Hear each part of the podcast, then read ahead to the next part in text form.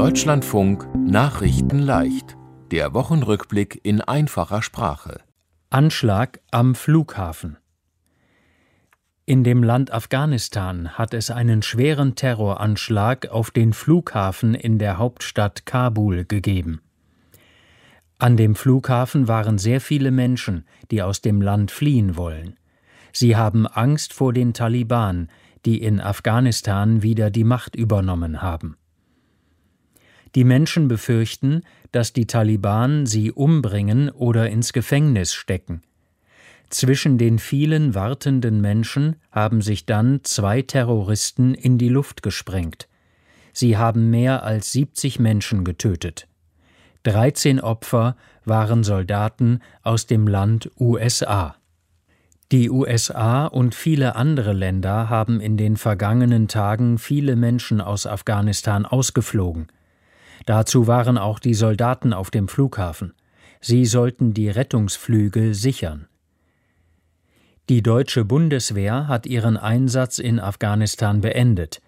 Verteidigungsministerin Kramp-Karrenbauer hat gesagt, alle Soldaten und Soldatinnen aus Deutschland haben Afghanistan verlassen. Die Bundeswehr hatte dort zuletzt Deutsche, Afghanen und Bürger von anderen Ländern in Sicherheit gebracht. An dem Abzug von den ausländischen Truppen gibt es viel Kritik. Viele Politikerinnen und Politiker sagen, man hätte schon viel früher die Menschen in Sicherheit bringen müssen, die jetzt dort in Lebensgefahr sind. Dazu gehören auch Afghaninnen und Afghanen, die für die Bundeswehr gearbeitet haben. Viele müssen jetzt erstmal in dem Land bleiben. In den letzten 20 Jahren waren dort Soldaten und Soldatinnen aus vielen anderen Ländern, auch aus Deutschland. In diesem Jahr haben die USA, Deutschland und andere Länder ihre Soldaten aus Afghanistan zurückgeholt. So war der Weg frei für die Taliban, wieder das ganze Land zu beherrschen.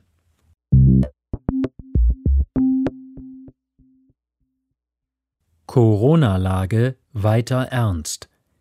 In Deutschland gibt es wieder mehr Ansteckungen mit dem Coronavirus. Es müssen auch wieder mehr Menschen deswegen ins Krankenhaus.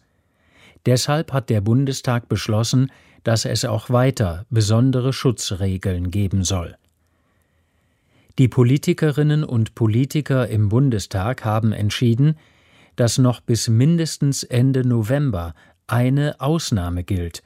Das bedeutet, die Regierung kann Regeln für den Corona-Schutz festlegen. Eigentlich ist in Deutschland der Bundestag für neue Gesetze zuständig. Mit dem Beschluss erlaubt es der Bundestag der Regierung, die Corona-Regeln selbst festzulegen. Bisher galt diese Ausnahme nur bis Ende September. Deutschland ist in der vierten Corona-Welle. Seit Mitte Juli gibt es von Woche zu Woche wieder mehr Ansteckungen. Dieses Mal bekommen vor allem Kinder und jüngere Erwachsene das Coronavirus. Wer geimpft ist, wird davon meistens nicht krank. Aber vor allem von den Menschen ohne Impfung müssen einige ins Krankenhaus. Es gibt auch wieder etwas mehr Menschen, die an der Krankheit Covid-19 sterben. Politikerinnen und Politiker diskutieren darüber, wie viele Einschränkungen jetzt notwendig und sinnvoll sind. Einige wollen weniger Regeln. Sie sagen, hohe Ansteckungszahlen sind nicht mehr so schlimm wie früher, denn es gibt ja die Impfung, die vor der Krankheit schützt. Andere sagen, wir sollten vorsichtig bleiben, denn das Virus ist immer noch gefährlich. Ärzte und andere Fachleute betonen, möglichst jeder Mensch sollte sich gegen Corona impfen lassen. Es gibt inzwischen in Deutschland genug Impfstoff für alle. An vielen Stellen bekommt man die Impfung sogar ohne Termin. Streik bei der Bahn. Bei der Bahn hat es wieder einen Streik gegeben. Viele Lokführer sind einige Tage nicht zur Arbeit gekommen. Zusammen mit ihrer Gewerkschaft wollen die Lokführer erreichen, dass sie mehr Geld bekommen. Die Gewerkschaft hat den Streik vorher angekündigt. Sie hat gesagt, wir streiken zuerst zwei Tage im Güterverkehr, dann streiken wir zwei Tage bei den Personenzügen. Deshalb sind viele Züge ausgefallen. Viele Menschen mussten Reisen absagen oder verschieben. Oder sie konnten nicht zur Arbeit fahren. Die Chefs von der Deutschen Bahn haben vorher noch versucht, den Streik zu verhindern. Sie haben gesagt, wir können über eine Corona-Prämie verhandeln. Das bedeutet, die Lokführer könnten mehr Geld bekommen als Ausgleich für die anstrengende Corona-Zeit. Die Bahn hat aber nicht gesagt, wie viel Geld sie dafür anbietet. Die Gewerkschaft hat gesagt, so ist das kein echtes Angebot, deshalb streiken wir trotzdem. Wann der Streit gelöst werden kann, weiß man noch nicht. Die Gewerkschaft sagt, wir könnten auch nochmal streiken.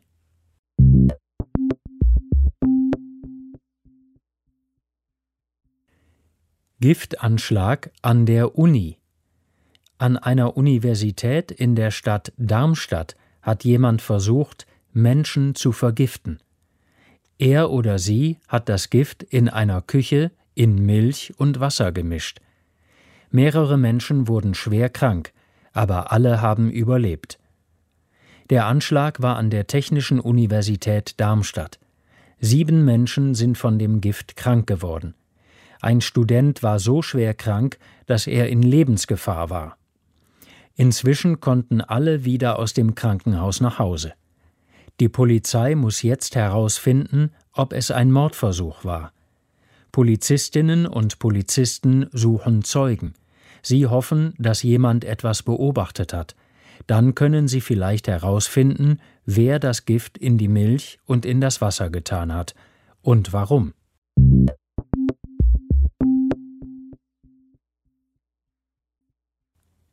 Charlie Watts gestorben.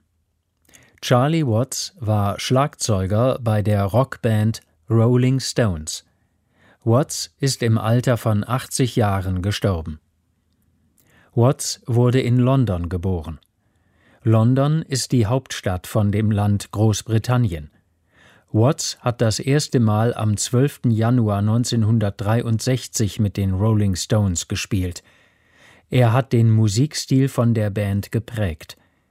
Im nächsten Jahr wollten die Rolling Stones gemeinsam ihren 60. Geburtstag als Band feiern. Die drei übrigen Bandmitglieder haben sich in den sozialen Medien von Watts verabschiedet. Sänger Mick Jagger, Gitarrist Keith Richards und Gitarrist Ronnie Wood haben Fotos von Watts veröffentlicht. Viele andere berühmte Musiker, wie zum Beispiel Elton John oder Brian Adams, haben auch ihre Trauer gezeigt und Watts für seine gute Musik gelobt.